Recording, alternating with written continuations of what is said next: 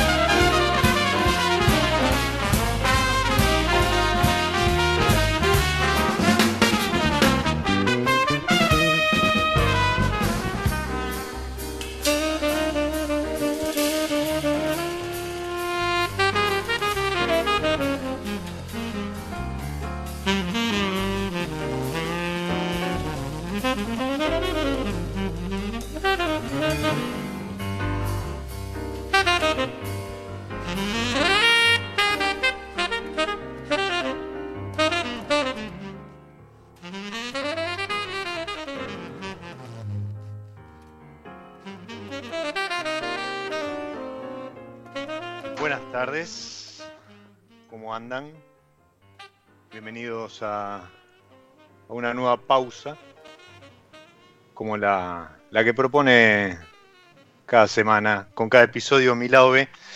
Lo saluda Diego Migliaro y, lo tenemos a, Ezequiel en, la operación, a quien le agradecemos a él y, al equipo de, radio, de Radio Monk que, nos permite, aún en aislamiento y en esta cuarentena ya extendidísima, seguir disfrutando del placer de hacer radio y de, los placeres que nos proponen nuestros invitados semana a semana, episodio a episodio. Estábamos escuchando em, Blues for Astor, un, tema de Paquito de, de Rivera, que una de las últimas interpretaciones la hizo en el Festival de Jazz de Punta del Este. El Festival de Jazz de Punta del Este eh, es un festival que se hace en enero y, es uno de, tantos festivales de jazz que durante verano a verano se, desarrollan, nada, cruzando el charco, como hemos llamado al, episodio de hoy. Jazz a la calle, el Festival de, Montevideo, Río Negro, el medio y medio en, Punta del Este también. Y, la, realidad es que tiene una escena yacera más que importante, la, costa uruguaya.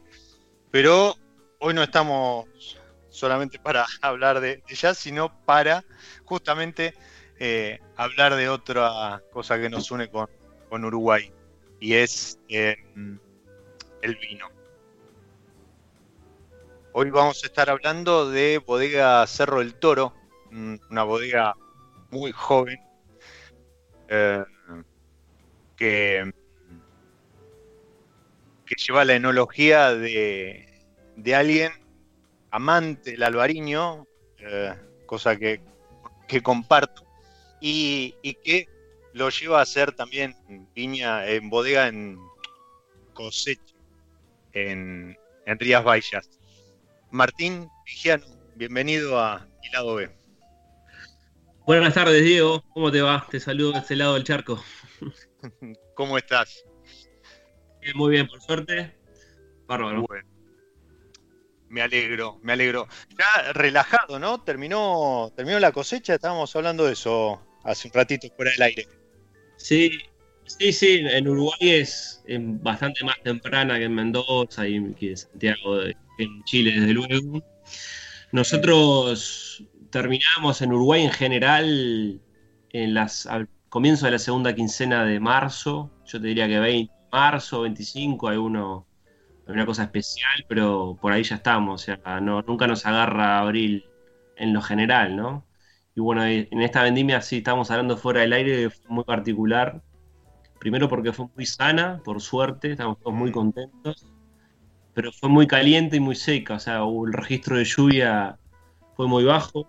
Eh, repasando las estadísticas, hay que ir hasta el 2011 para ver un año tan seco como vos sabés bien, y la gente que sigue el vino de Uruguay, eh, acá las condiciones son muy distintas a, la, montaña en Mendoza o a, Santiago. Nosotros tenemos un clima atlántico y la lluvia es algo muy normal para nosotros. Mm. Entonces, como tenemos una vendimia seca como esta, y bueno, todo se puede madurar a su tiempo y, y sin complicaciones sanitarias, sobre todo, todos muy contentos. Seguramente. Seguramente este, te permite. Todos, ¿no? La región también por, por esto de, del, coronavirus, ¿no? de la pandemia que en ese hemisferio sur nos agarró ya, viste, terminando la vendimia y ahora les, les toca el hemisferio norte a ver cómo, cómo se adaptan. Sí, sí, la verdad que fue una, entre comillas, bendición dentro de todo lo, la, problemática que, trajo el, este, el aislamiento, el tema de pandemia, eh, cuarentena y demás. Eh, en el hemisferio sur creo que se pudo terminar justo a tiempo este, o, ahí con lo justo la cosecha y ya después fue trabajo de, bodega, que, eso se puede realizar mejor, pero, pero la cosecha sí, este, gracias a Dios eh, estuvo muy, muy acertado. Incluso eso, ¿no? El clima ayudó para que se adelantara, eh, lo cual vino bien. Y, esto que vos decías, este, cuando viene una seca, eh, a lo mejor te, te asegura la, la, sanidad de la uva, ¿sí? este, no tenés que andar cuidando tema de, hongos y, y, demás, pero por otro lado, sí, este, tenés que estar cuidando que no se te pase el punto de, maduración. Em, eh, ¿Esto cómo, cómo, lo comparas con lo que has vivido en, Rías Baixas, por ejemplo? Bueno, sí, lo tengo muy, muy analizado y muy comentado con colegas, porque sabés que a mí me pasó, claro, yo fui dos años seguidos a, las Rías, sobre todo al, Valle del Salnés, ¿no? que es ahí el corazón mm. que es ahí todo alrededor del, pueblo Cambados, que es famoso porque ahí se hace el Festival de Alvariño, y bueno, es una zona portuaria muy pintoresca. Y sabes que me pareció que mm, es cierto que tenemos muchas similitudes, es evidentemente un clima atlántico al que nosotros estamos muy habituados acá en Uruguay. La cercanía al mar es determinante, los suelos, te diría que sobre todo en el este de Uruguay, donde estamos acá en Maldonado, se mm. encuentra muy, parecido a lo que hay en, ahí en las rías, que son más bien arenosos, con bueno, alguna especie de granito y alguna cosa más. Pero yo te diría que lo, más determinante es, la temperatura, porque en Galicia yo me vi vendimiando con frío, digo, con frío. Nosotros vendimiamos en Uruguay en los primeros días de febrero del albariño y, hace calor. La gente está en la playa. Y bueno, en, Galicia, en Galicia te diría que estaba terminando el, verano. Entonces, los dos años que me tocó, yo creo que es un pelín más frío. Pero bueno, eso hilando fino, ¿no? Diego, en general es, es un escenario son climas, son, son, climas atlánticos. Sí, sí, a diferencia de lo que nosotros vivimos con la mayoría de las regiones, eh, Mendoza, San Juan, el, noroeste, que no tenemos esa experiencia de eh, clima, clima atlántico eh, o, marítimo, ¿sí? salvo bueno, algunas cosas que se están haciendo ahora en, en, Chubut, bueno, en, en Chapadmalal, este, eh, en el sur de la provincia de Buenos Aires y demás, pero sí, es totalmente eh, incomparable en ese sentido y, algo de eso hablamos con, alguien este, que en septiembre del año pasado armó, armamos, pero, pero la verdad que la que se movió fue ella, armó una, una movida muy linda para terminar con, una degustación de, cinco vinos, de cinco etiquetas uruguayas.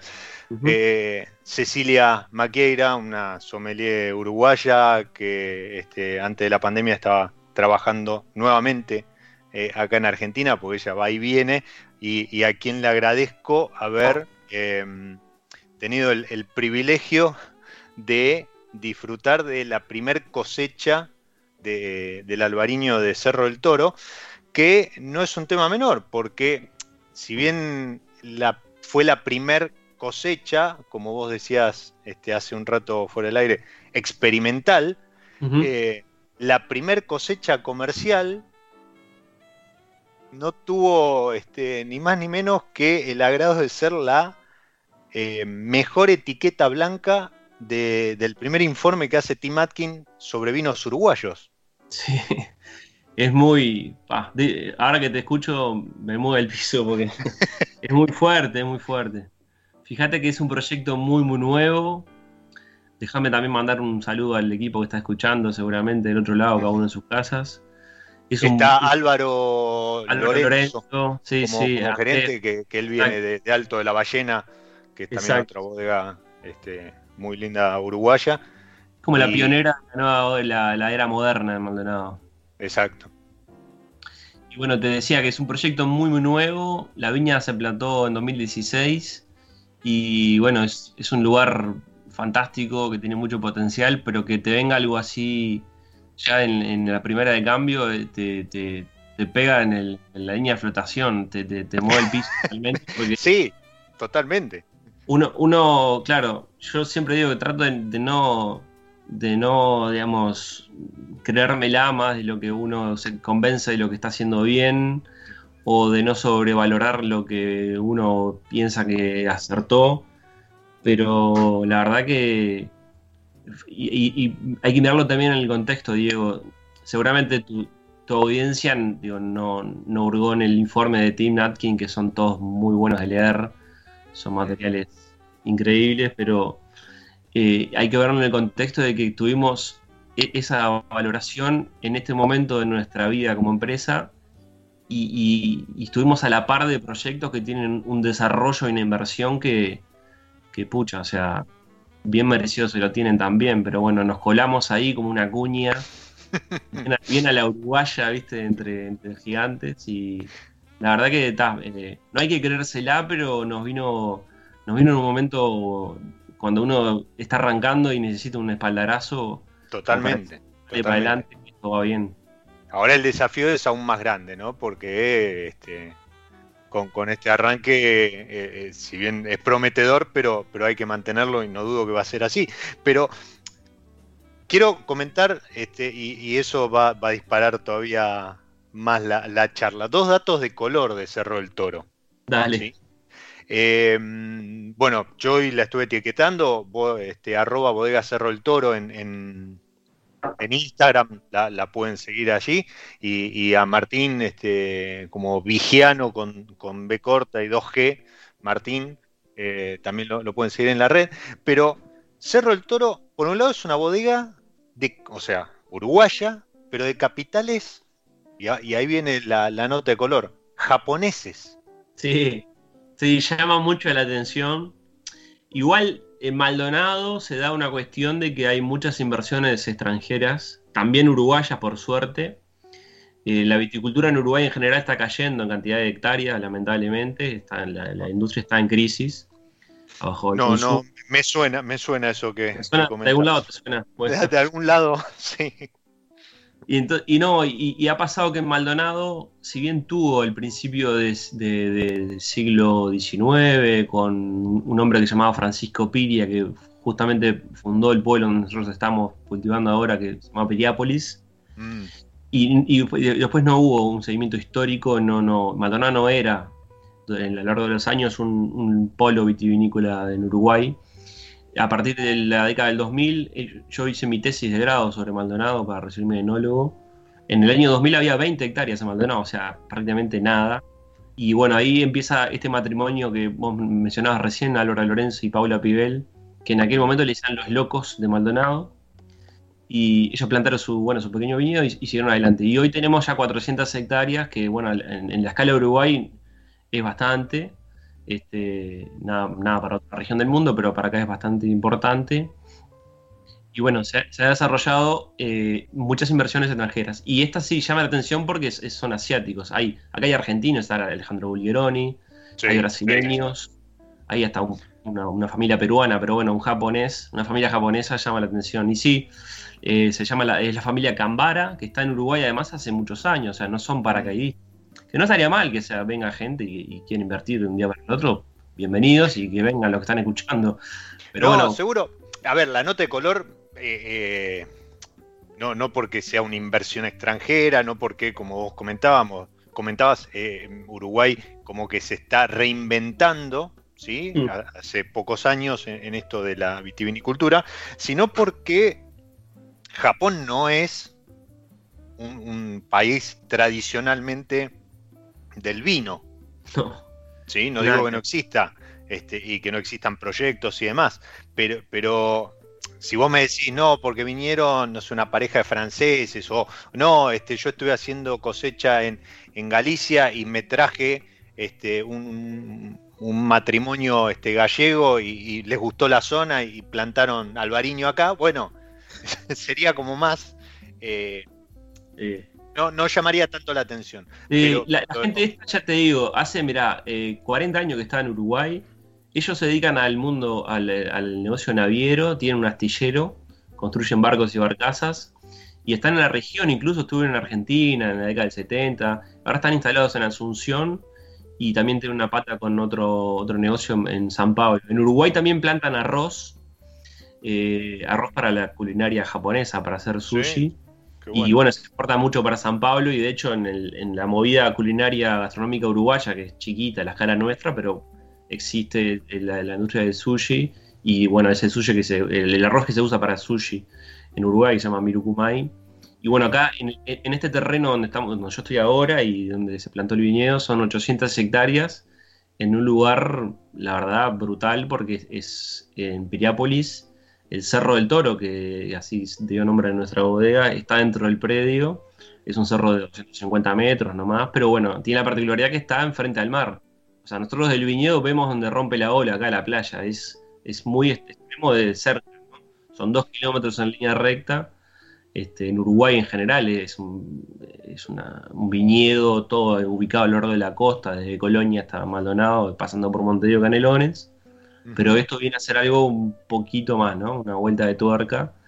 O sea, la, estribación del cerro eh, termina entrando en el agua. No, no, no, no, no, no, están, están así, no están así. Ah, No, no ok. es así. ok. Es, eh, Eh, tenés un, termina- un llano.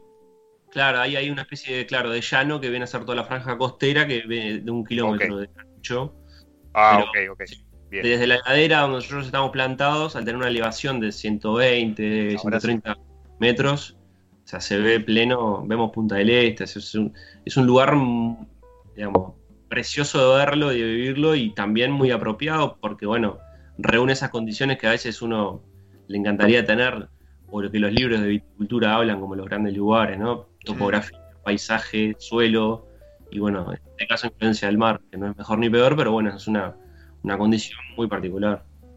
Eh, eh, mm, en septiembre, cuando relevé para la presentación esta que hicimos con, con Ceci, em, había encontrado que todavía no tenían bodega propia. No, todavía no la tenemos. No, no, no. No, todavía no la tenemos. Se plantó en 2016. Yo te diría que hubo como eh, en etapas. La etapa 1 está culminada, son 28 hectáreas plantadas. Eh, la segunda etapa vendrá a ser de activación comercial, es la que estamos atravesando. Ok, bien. La primera vendima estamos en el mercado. Y bueno, estamos. eh, la empresa está terminando de diseñar una tercera etapa que sería una- un desarrollo turístico, que bueno, eso tiene una pata muy importante del proyecto. Eso, eso te iba a preguntar, sí. Estamos muy cerca de Punta del Este, un polo turístico brutal acá en Uruguay. Y bueno, ahí sí vendría a la planta elaboradora que, que, bueno, el proyecto que está a cargo de Laura Lorenzo sonó en ese sentido, ¿no? De, de empezar a, a elaborar, crear los productos, a estar en el mercado y, y bueno, con, con la bodega obviamente que se cierra el círculo y mucho, mucho mejor para todos, más cómodo para mí, que ahora estoy yendo, viniendo en bodegas de colegas y demás, pero bueno, mucho, con mucho gusto lo hago también.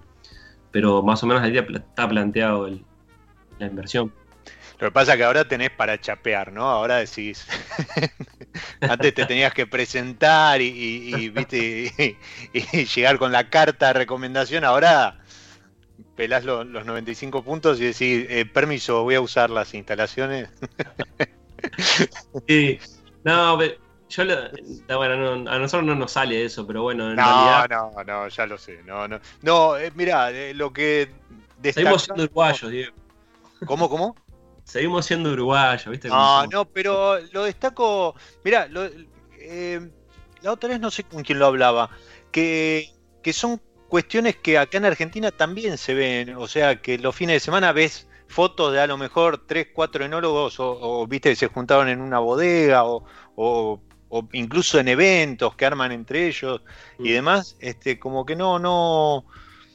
Hay, hay mucho trabajo en conjunto. ¿sí? Como Sí. Que, que- que se entiende que, eh, y supongo que tiene que ver también con la situación particular de, este lado del mundo, en donde o salimos todos juntos o, no sale nadie. Entonces, este, si necesitas una, no sé, una prensa o, me falló la etiquetadora, este, pasate que te presto la mía o ese tipo de cuestiones.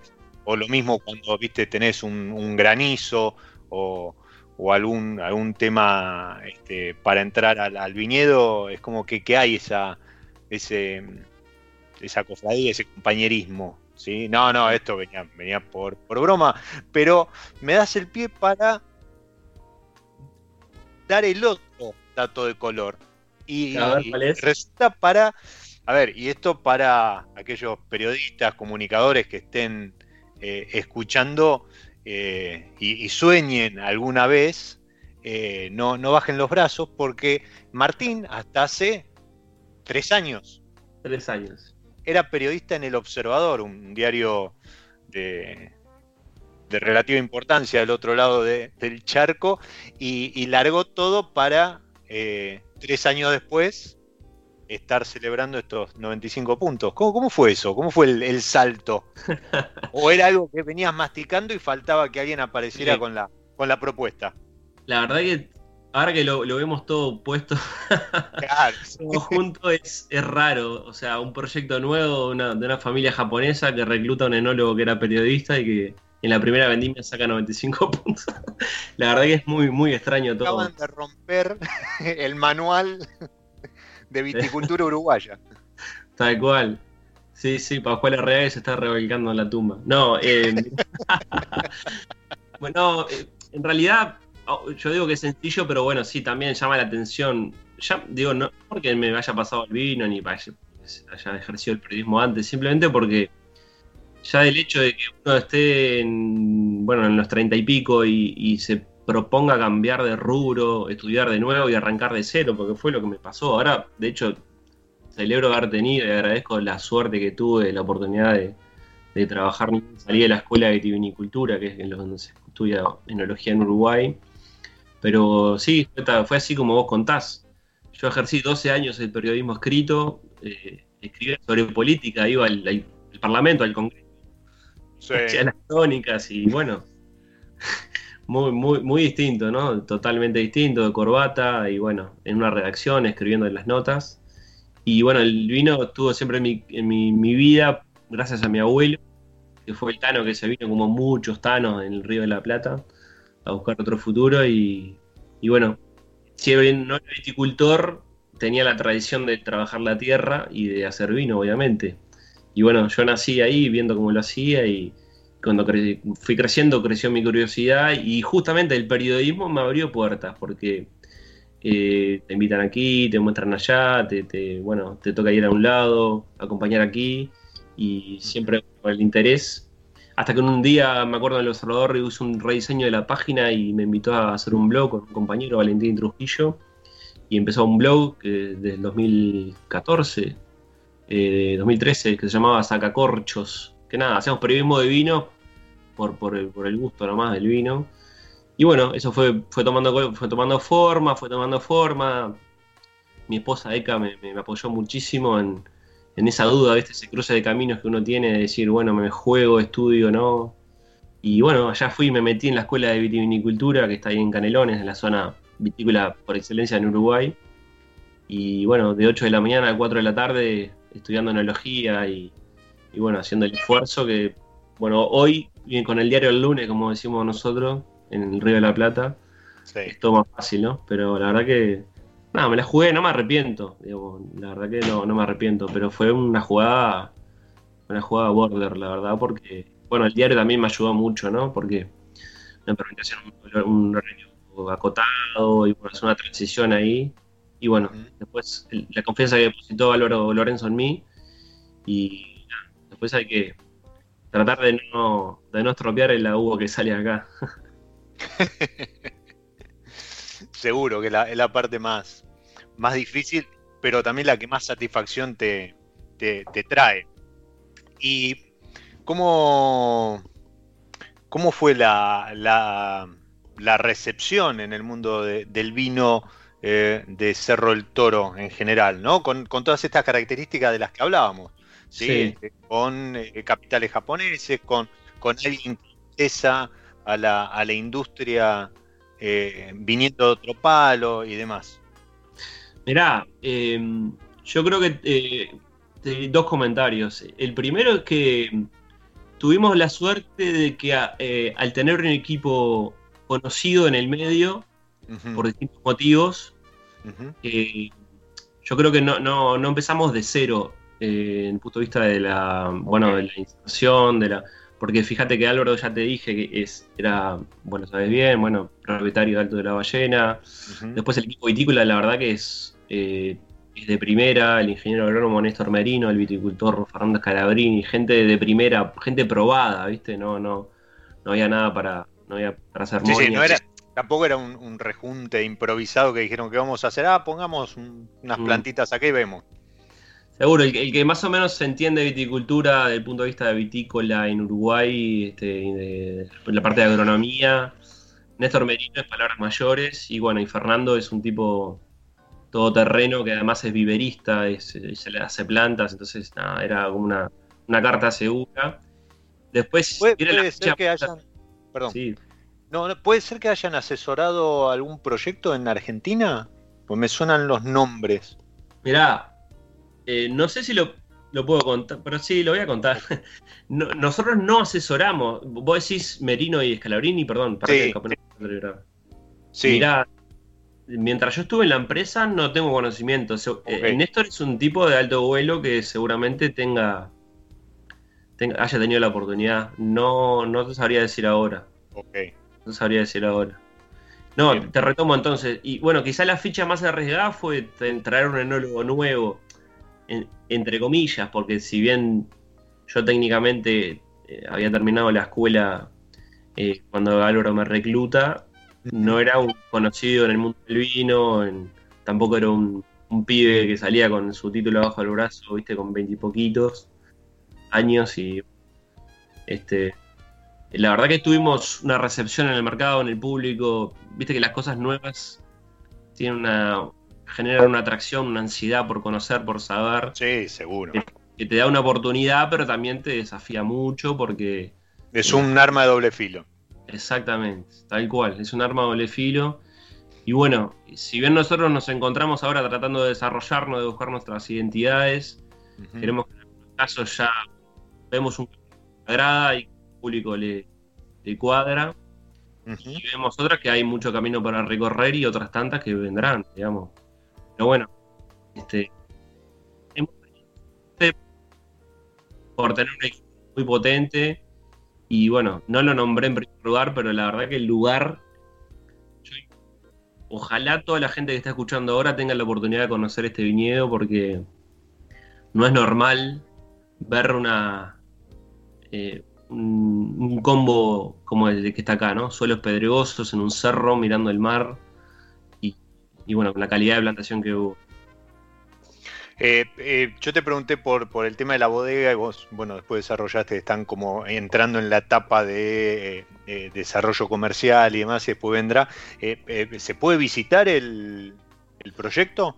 Mirá, hoy estamos cerrados al turismo, yo como decimos, estamos cerrados al turismo pero abiertos a los amigos, o sea que cualquiera que, nombrando lado B puede visitar. Eso te va, qué grande, qué grande. Muy bien, muy bien. buenísimo, buenísimo. No, realmente digo, para cualquiera que quiera visitarlo, coordinando con tiempo y tal, y no tenemos nada para expresar porque es una recorrida de viñedo y queremos estar abiertos al turismo cuando haya una oferta, mm, digamos, acorde. Sí, pero viste que los que somos así, este medio medio geek, medio frikis del vino, no importa, o sea, lo llevas en pleno invierno donde hay unos palitos pelados, igual se disfruta. Qué experiencia, claro. Sí, sí, sí, más si tenés a lo mejor alguna muestra de tanque o ese tipo de cosas que, siempre, siempre suman mucho más que tener una sala de degustación. Siempre dar eso.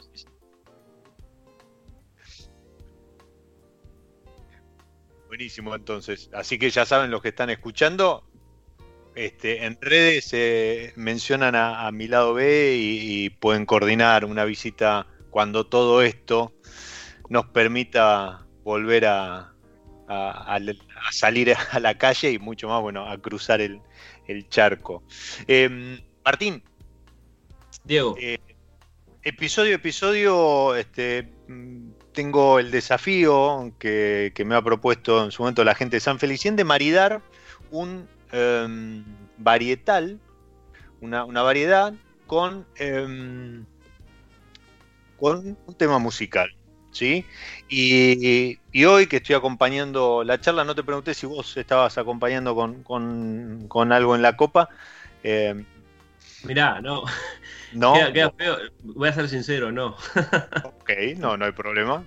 Eh, yo descorché un Bonarda 2018 de San Felicien, que es la, nueva añada de, una etiqueta que eh, gustó mucho en su momento, porque aparte la etiqueta es, conmemorativa y demás. Em, y, me parece que em, en este momento por el que estamos atravesando, meter una pausa, eh, descorchar un Bonarda como este y disfrutar de un poco de buena música es un buen indicador de que en realidad no hay problema.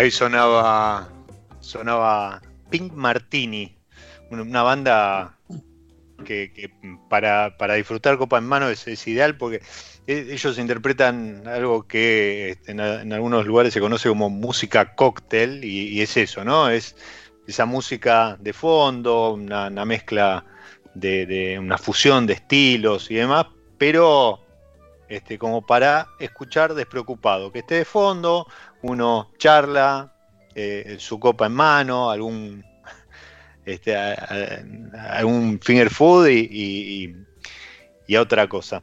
Y, en eso estamos, en, disfrutando de, la charla con, Martín, como si nos conociéramos de, hace mucho tiempo, y, la realidad es que más allá de alguna, eh, no digo discusión, algún, algún intercambio de, ideas respecto de el albariño sobre Elías.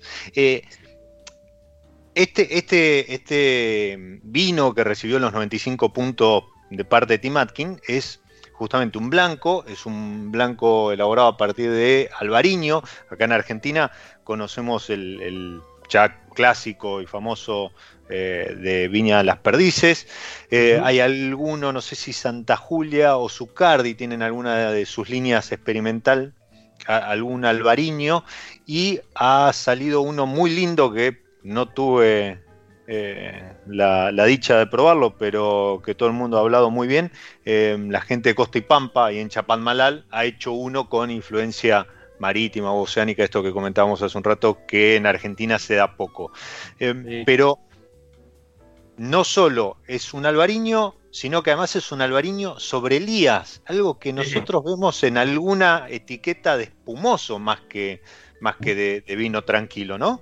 Claro, mirá, no, eh, eh, interesante el repaso que haces. Eh, incluso los perfiles, yo el, que conozco de esos es el de Las Perdices, que es un muy rico vino, pero tiene un perfil totalmente distinto. Totalmente distinto, exactamente.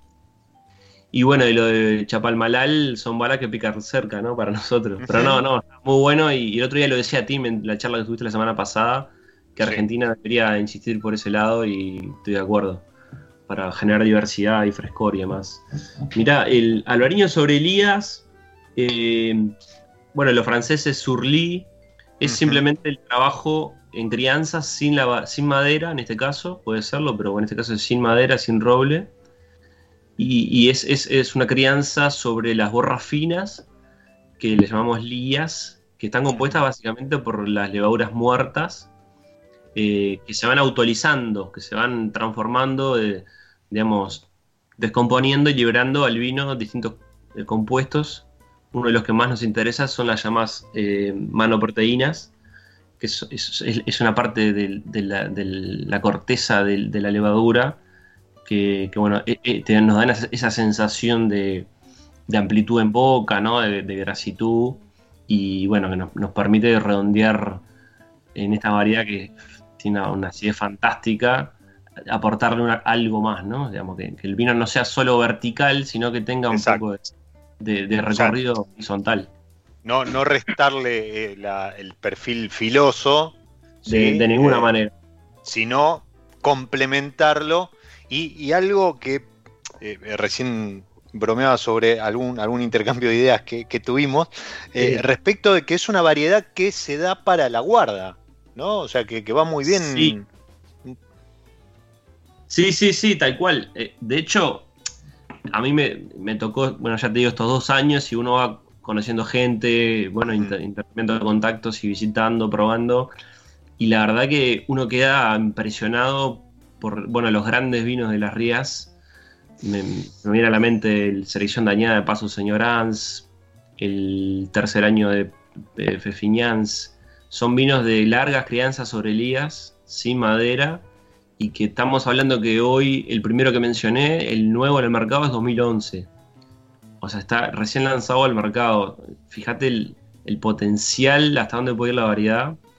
Envejecen. Recordemos, recordemos que estamos hablando de vinos blancos. Exactamente, sí, sí, sí, sí, no, es que estás hablando de un Rioja, de, un Ribera del Duero, este, no, no, estás hablando de un vino blanco que sale al mercado en el 2020 su añada 2011. Sí, sí. De hecho, en, el dilema que tienen los gallegos es sacar el o no su primer vino del año antes de las navidades. Fíjate que mm. cocinan en septiembre y ellos no les gusta, pero tienen que hacerlo en algunos años, en pasar un vino joven. Eh, cuando en realidad en el hemisferio sur nosotros llega estamos ahora en este momento, a dos, tres meses de, haber elaborado blanco, ya estamos pensando en envasar casi todos nuestros blancos. Y como yo digo con los colegas en broma, nos, nos, queman las manos el blanco en bodega cuando en realidad hay una oportunidad de criar blancos muy buena.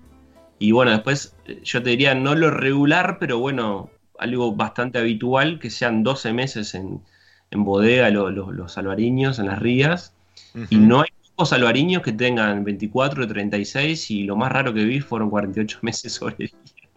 Que es un vino que, bueno, está, es llevado al extremo, pero bueno, eh, ya te digo, es, es, simplemente, simplemente no, pero bueno, es directamente es ese trabajo de ir a lo largo del tiempo con más o menos movimientos de, borras, que llamamos lías, para que entregue eso. Obviamente que hay aromas primarios y frutal, tropical no, existen.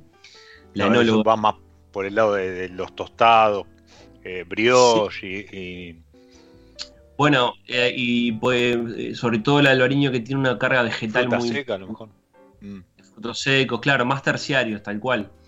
Y, yo, te agregaría con mucha fuerza una, una capacidad que tiene el albariño de entregar toda una paleta de aromas vegetales no son los aromas verdes que uno identifica como defecto o falta de madurez, sino como en, Galicia lo tenían muy, muy, muy afilado el, el, boj, que yo no, lo he probado, lo, he probado el aroma y no, no, la verdad que no lo, no lo capto, pero viene a ser, bueno, por ejemplo, en, Uruguay están las plantas de las rudas, ¿no? La ruda macho. Mm, sí. Puede ser un poquito de eso, algo de tomillo silvestre, pero bueno, toda esa paleta vegetal se, se potencia mucho.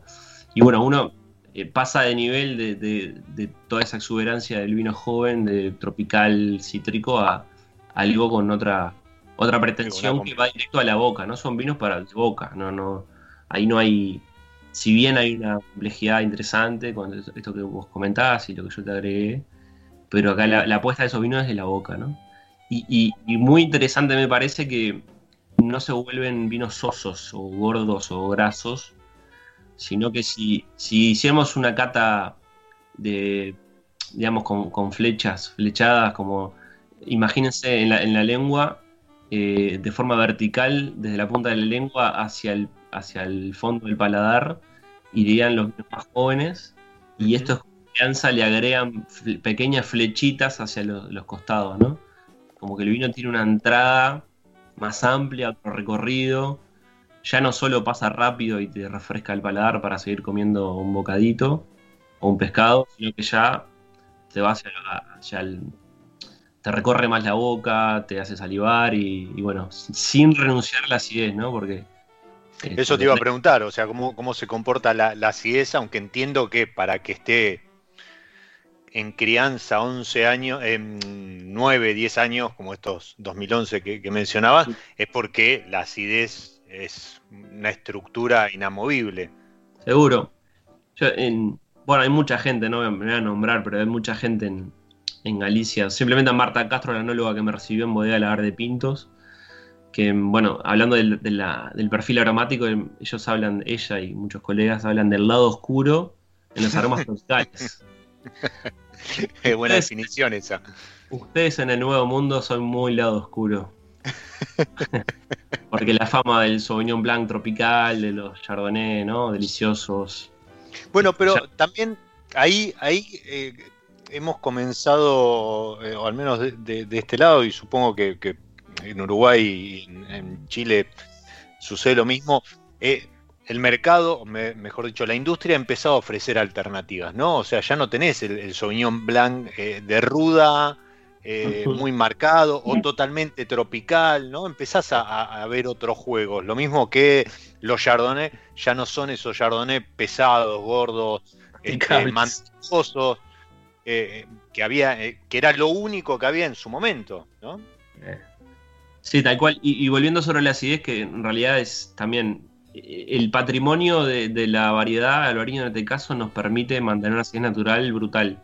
Y hilando fino, eh, sobre todo, viste que la, la acidez eh, total de los vinos se componen por tres ácidos básicos. No, no, no quiero el ácido tartárico, el málico y el cítrico.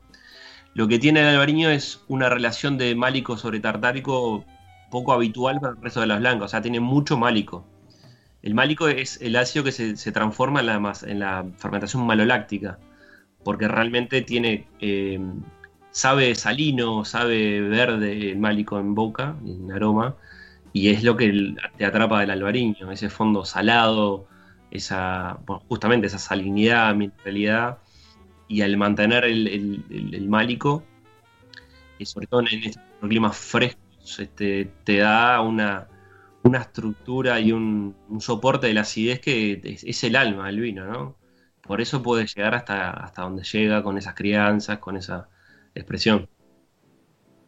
Sí, eh, eh, era un poco lo, que decíamos, es para mantenerlo en el tiempo, eh, vos tenés que, obtener algo que lo sostenga, ¿no? Un, esqueleto, una estructura para, para que, el vino no se termine cayendo o, vaya para cualquier lado, ¿no? y, ahí la acidez cumple, cumple una función primordial. Pero Cerro del Toro supongo que no es solo Alvariño. No, por suerte no, por suerte no. Este, volviendo a la, a la dicotomía esta de nuevo mundo y viejo mundo, este, los gallegos también eh, un poco con envidia sana, que no existe, pero bueno, nos hablaban del, nuevo mundo, del lado oscuro, pero del nuevo mundo también de la posibilidad de plantar y desarrollar variedades. Nosotros tenemos acá nueve variedades y después hay unas o, tres más que son de insumo nomás. Pero bueno, nueve varietales que parecen mucho para 28 hectáreas, pero bueno, el, proyecto que armó, Álvaro tiene un foco muy, muy importante porque la mitad de la superficie se la llevan tres variedades. La primera es Anat, que no, tengo que explicar por qué. claro, es fantástica, es nuestra identidad, es como si a un argentino le preguntas por qué planta Malbec, o sea, no. Totalmente. No, hay discusión. Y bueno, después está Albariño como la blanca principal. Ahí se, analizó eh, una oportunidad de mercado, de, capacidad de bueno, desarrollar estos vinos que, estamos haciendo. Eh, todo gracias a la experiencia de un productor local que se llama Bousa, que está desde el principio del siglo con, con Albariño, que lo trajo por, por una cuestión emocional, ¿no? Juan Bousa plantó Alvariño, porque el padre es de Galicia y bueno, quiso tenerlo y por suerte lo razonó así porque hoy estamos disfrutando de esta oportunidad de tener la, variedad de Alvariño. Después la tercera variedad nuestra en Cerro del Toro es Merlot, que mm, la verdad que en Uruguay se porta muy bien con Uruguay porque es muy este, noble, te da kilos y vinos correctos para vinos de mesa y responde, como digo yo, o te, este, te agradece cuando trabaja para calidad. Y bueno, zonas especiales como esta, este, la verdad que se desarrolla muy bien. Después tenemos Chardonnay y Pinot Noir, también razonándolo por el lado de la frescura, del ese microclima frío frente al mar. Con Pinot Noir estamos haciendo un trabajo intenso de, selección clonal y de, parcelas, que bueno, este, vos también sabés que es muy difícil de, encontrarle el punto, de hacer grandes Pinot Noir no tenemos la ambición de hacer grandes Pinot Noir, pero bueno, eh, queremos aprovechar la oportunidad de este lugar donde, plantamos, así que hice una fichita ahí con mucha esperanza Pinot Noir. Chardonnay, bueno, porque es, si bien estamos con la, en la, bandera y en, grabado a fuego en la frente, Chardonnay, Chardonnay, acá y en la China, así que, y bueno, si tenemos este lugar marítimo, este, la verdad que Chardonnay también en las primeras añadas ha dado cosas muy interesantes, Chardonnay costeros, afilados y bueno, queremos que también hay una oportunidad para hacer algo distinto en Chardonnay. Después en tintas hay un conjunto de variedades que eh, van a participar de cortes y alguna pequeña partida para varietales. O sea, tenemos Cabernet Franc, hay Petit Verdot y Syrah. Eh, un Syrah que la verdad que también hay que esperarlo porque bueno, necesita una exploración radicular más importante en la parcela porque está a 120 metros en un suelo totalmente extremo de piedra, que bueno, con el tiempo era si, si fue un acierto o no plantar esa variedad. Y después en blancas, además de Albariño y Chardonnay, hay Bionier, Eh, está, pensado, ya hemos embotellado un millonero varietal y también está pensado para participar en un corte blanco e incluso nos gusta mucho también para cofermentar con tintos. Este año me tocó hacerlo y la verdad que muchísimo. Eh, no, hizo con Tanati y con Merlot. Eh, uh. Con Cirano. Pero sí, un poquito, viste, como un insumo. Fija el color, 5 o 7%. Es como que tiene mucho.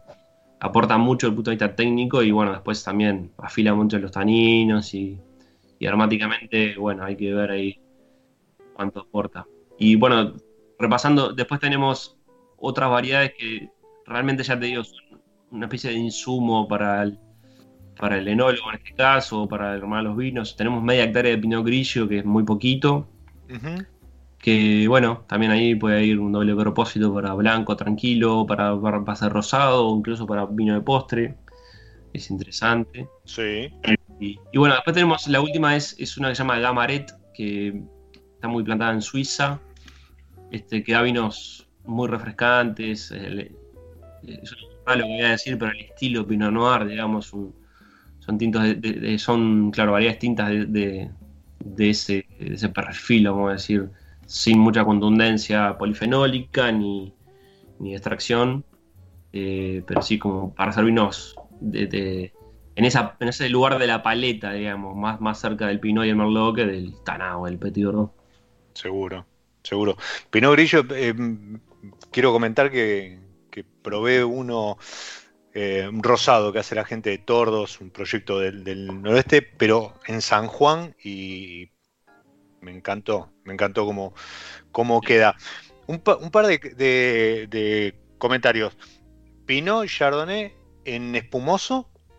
Bueno, eh, de hecho no, no me playé porque, para no aburrir, pero tanto en Pinot, tanto en Pinot como en Chardonnay, eh, claro, lo, lo que se vuelve un poquito más atrás cortito lo que se pudo hacer con el equipo que se armó y la decisión de la empresa y demás, se hizo una viticultura de precisión. Acá se hicieron 70 calicatas en, las 20 hectáreas, o sea, se hizo mucho para la superficie que había. Tu foto, la, que, la que estoy viendo, estamos saliendo por Skype y lo tengo en foto a, Martín, ¿es de una calicata de, la bodega?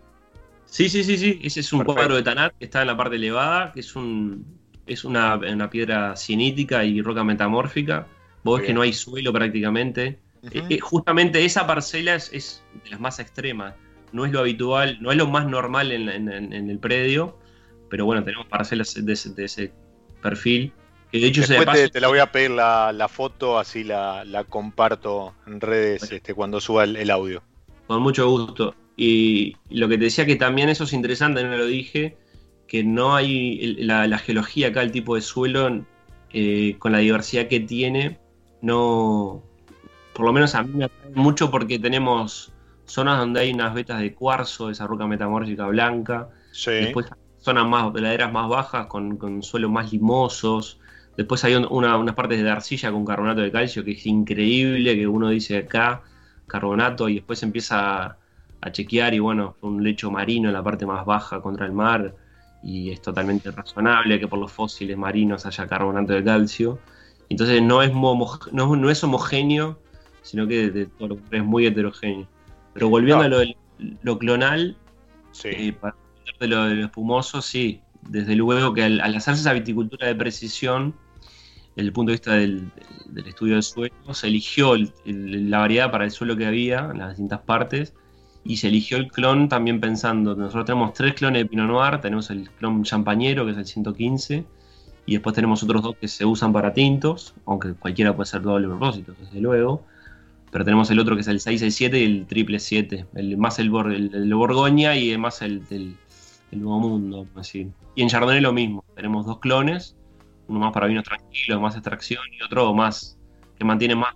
es, sí, ahí en el objetivo hay Buenísimo, buenísimo. O sea, a ver, entre la cantidad de variedades,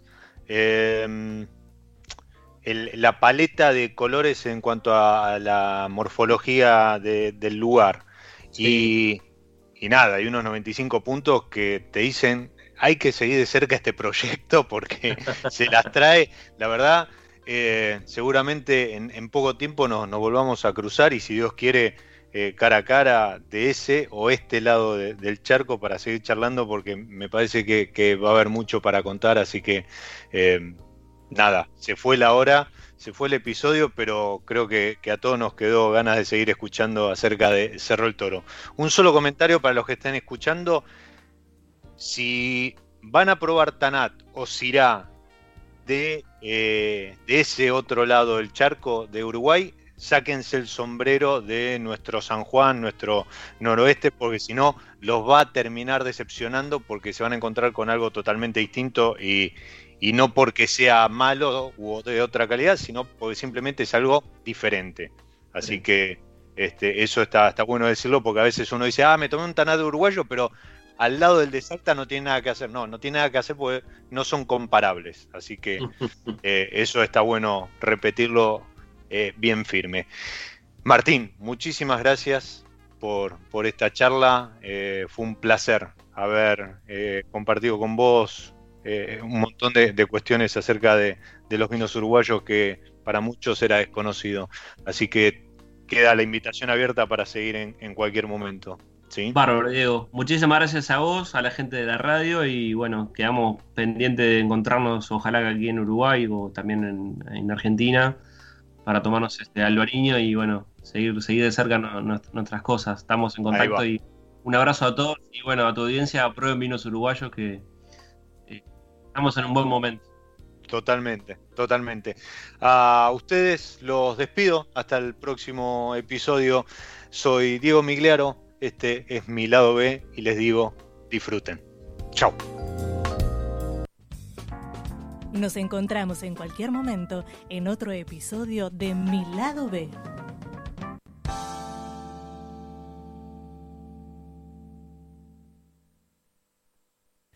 En cuarentena, Monk sigue al aire, transmitiendo desde nuestras casas. Armamos dos estudios paralelos para que sigas disfrutando de la programación de siempre con contenido nuevo y en vivo. En cuarentena, el aire nos une.